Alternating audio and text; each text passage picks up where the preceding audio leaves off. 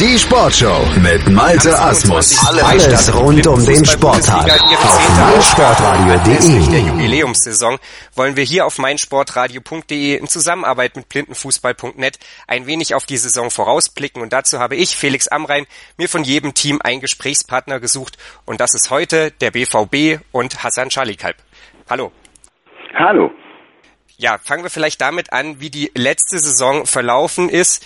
Äh, damals ja noch unter dem Namen ISC Victoria Dortmund. Äh, wir werden dann gleich auch noch darauf zu sprechen kommen, wie denn dieser Wechsel zustande kam. Aber vielleicht nochmal die kurze Rückschau auf die Saison 2016. Sie endete auf dem siebten Platz. Es gab einen Sieg gegen Berlin, äh, drei Unentschieden. Wenn man jetzt so aus Dortmunder Sicht auf die Saison 2016 zurückschaut, wie würde denn das Fazit oder wie lautet denn das Fazit danach? Ja, im Nachhinein betrachtet äh, war äh, sicherlich vielleicht Platz äh, sechs, äh, vielleicht sogar Platz fünf auch drin, aber ähm, wir hatten leider Gottes ähm, äh, ein, einige Verletz mit einigen Verletzungen zu kämpfen und äh, mussten dann schauen, ob wir dann wirklich jedes Spiel auch bestreiten können. Und das war schon so ziemlich auf der Kippe. Und ein Spiel konnten wir dann leider nicht bestreiten, äh, weil dann wir zu viele Verletzte hatten. Und äh, ja, unter diesem Aspekt, dass wir dann am letzten Spieltag noch ähm, von Platz 9 uns auf äh, Platz 7 hocharbeiten konnten, waren wir dann letztendlich dann unter diesen Umständen doch sehr zufrieden. Äh, rein von dem Potenzial her wäre sicherlich äh, mindestens eins bis zwei Plätze höher möglich gewesen. Äh, hinzu kommen oder kam, dass wir auch ähm, äh, Spielermangel hatten. Also wir waren auch eh schon äh, etwas knapp bestückt. Und äh, ja, das waren wir die letzten Jahre überhaupt und, und haben aber es dennoch geschafft, immer noch äh, uns äh, äh, von der roten Laterne meistens am letzten Spieltag dann doch noch zu verabschieden. Von daher äh, haben wir uns, glaube ich, relativ wacker geschlagen unter den Umständen und ähm, ja, und für mich war klar, dass wir jetzt etwas unternehmen mussten, dass wir etwas verändern mussten, um auch wieder eine andere Rolle in der Blindenfußballliga äh, spielen zu können. Ja, es musste sich etwas verändern und damit wären wir ja eigentlich gleich bei ja dem großen Thema, das es gefühlt in der Winterpause gab. Äh, aus der ISC Victoria Dortmund wird der Ballspielverein Borussia Dortmund. Also ein weiterer großer Name bietet jetzt die Heimat für ein Blindenfußball-Bundesliga-Team. Ähm, vielleicht einfach ganz kurz mal, wie kam denn dieser Wechsel eigentlich zustande? Ähm, und ja, was sind vielleicht auch die Hoffnungen, die daran geknüpft sind. Für den interessierten Hörer, wir werden das jetzt nicht in aller Ausführlichkeit ausbreiten. Es gibt ein sehr ausführliches Interview auf äh, blindenfußball.net, da kann man das sehr ausführlich nachlesen, aber in einer Kurzfassung, wie kam es dazu und was sind die Hoffnungen, die man als Blindenfußballer äh, daran knüpft? Ja, also wie es dazu kam, wir haben äh, 2010 noch, wie ich finde, recht erfolgreich gespielt und waren Vizemeister und dann mussten wir uns ähm, von ein paar Spieler trennen und auch ein weiterer Spieler äh, hat dann für sich äh, einen anderen Weg gewählt, ähm, so dass wir uns von diesem Bruch nicht wieder erholen konnten.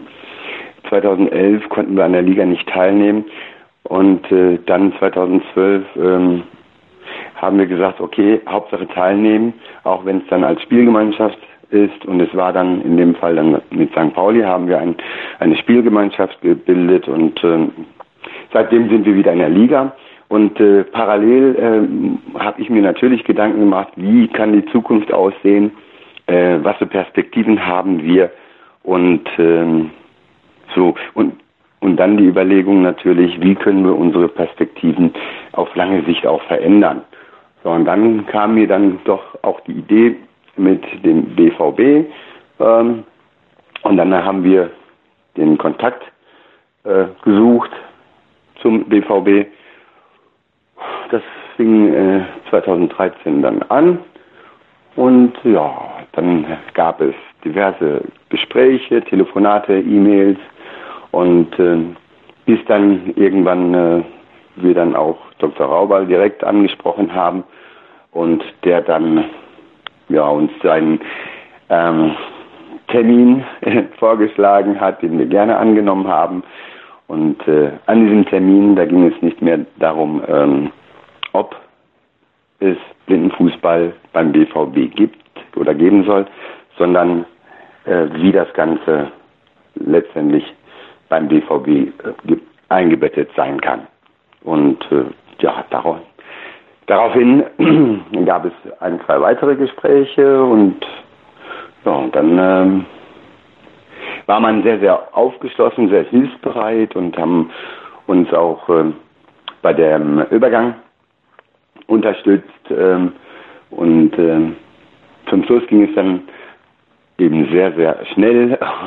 Und da mussten wir auch unsere Hausaufgaben machen, ob es die Formalitäten sind beim ISC und die Formalitäten äh, für den BVB. Ähm, da wartete viel Arbeit auf uns. Die haben wir aber ähm, sehr, sehr zeitnah mit sehr viel Zeitaufwand in kurzer Zeit dann auch ähm, bewältigt oder erledigt. Und ähm, ja, so kam es dann, ähm, dass, äh, dass dann äh, Dr. Raubal dann in der Mitgliederversammlung äh, vor den Mitgliedern verkündet hat, dass es ab 1.1.2017 dann äh, beim BVB Blindenfußball geben wird. Und ab da war der Startschuss gegeben und äh, ja, der Rest nahm seinen Lauf. Ja, was unsere Hoffnung damit äh, verknüpft sind, was für Hoffnungen damit verknüpft sind für uns, äh, das ist äh, klar zum einen äh, der finanzielle Background, den wir bekommen. Wir waren ja, was die Finanzen betrifft, eher bescheiden bestückt im Vergleich zu et etlichen anderen Vereinen.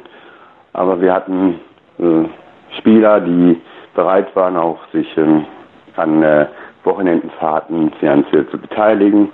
Und äh, ja, und dann äh, jetzt ab 1.1.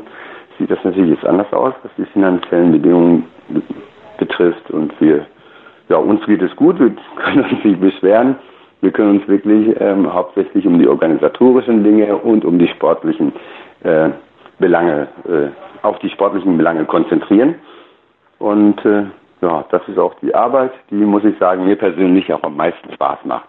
Und ähm, zusätzlich zu den finanziellen äh, Gründen sind äh, natürlich, ist natürlich auch der Name, den wir durch den BVB haben, haben durch die große Ausstrahl, äh, Strahlkraft, ähm, national, aber auch international äh, machen wir uns natürlich auch Hoffnung. Und diese Hoffnung wurde voll bestätigt, dass äh, auch äh, andere Leute, andere Spieler, Interessierte äh, auf uns aufmerksam werden. Und äh, ja, dass wir uns dann spielerisch auf etwas auf, auf breiteren Füßen stellen können und was die äh, was das Betreuerteam, äh, Helferteam betrifft, eben auch.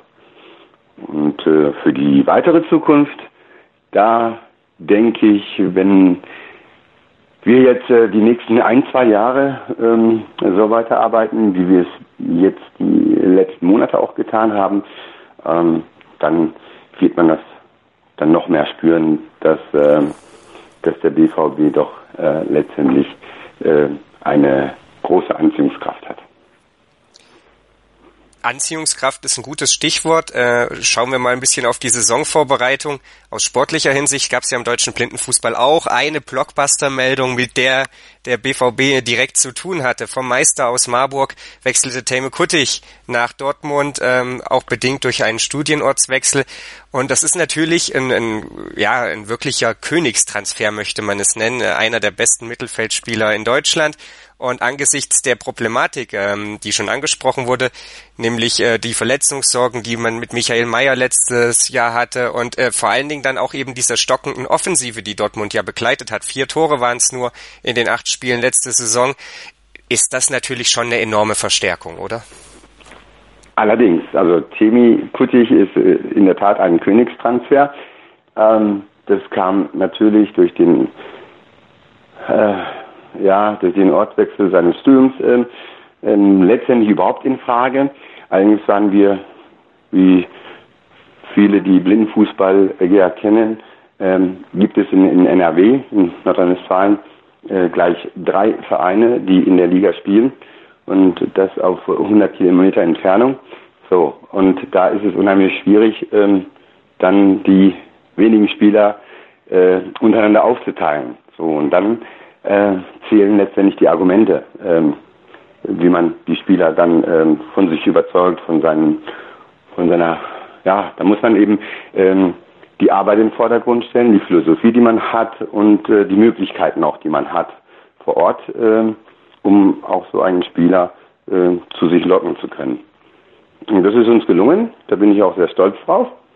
Ja, Temi Kuttich vertraut uns und ich bin sicher, dass er auch nicht enttäuscht wird, enttäuscht sein wird. Ähm, und äh, ich gehe aber auch davon aus, dass das äh, nicht der einzige Transfer in Zukunft sein wird. Gut, wir haben aber parallel zu Temi Kuttich noch weitere Transfers.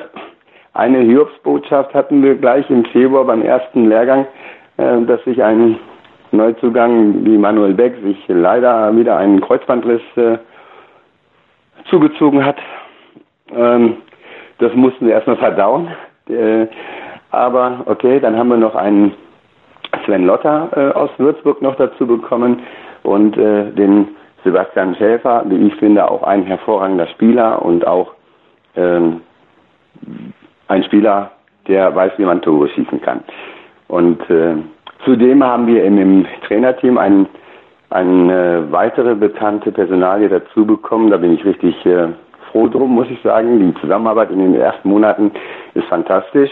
Das ist der Enrico Göbel, ein, ein Teamplayer, äh, der seinesgleichen sucht in meinen Augen. Also ich durfte ihn in diesen Monaten etwas näher kennenlernen und ich bin heilfroh, dass wir in unseren Reihen äh, so einen Typen haben alles bekannte Namen, die gerade gefallen sind, äh, wenn man sich mit dem deutschen Blindenfußball beschäftigt. Äh, ich hatte es gerade eben schon mal angedeutet, letzte Saison, wie gesagt, äh, offensiv sehr, sehr schwach und vor allen Dingen unfassbar auf Hassan Altumbasch angewiesen. Äh, alle vier Tore wurden durch ihn erzielt. Jetzt hat man mit Kuttig, mit Schäfer Offensivspieler dazugeholt, hat Altunbasch, hat Meier immer noch in den eigenen Reihen lag ein Großteil der Vorbereitung oder lag der Fokus in der Vorbereitung vor allen Dingen eben im Offensivspiel, denn wenn man ganz ehrlich ist, hinten war es eigentlich alles ganz okay. Es gab eine üble Klatsche gegen St. Pauli, aber da war Dortmund nicht die einzige Mannschaft, die da eine kassiert hat und ansonsten waren es oft knappe Niederlagen. Ähm, lag vor allen Dingen der Fokus auf der Offensive?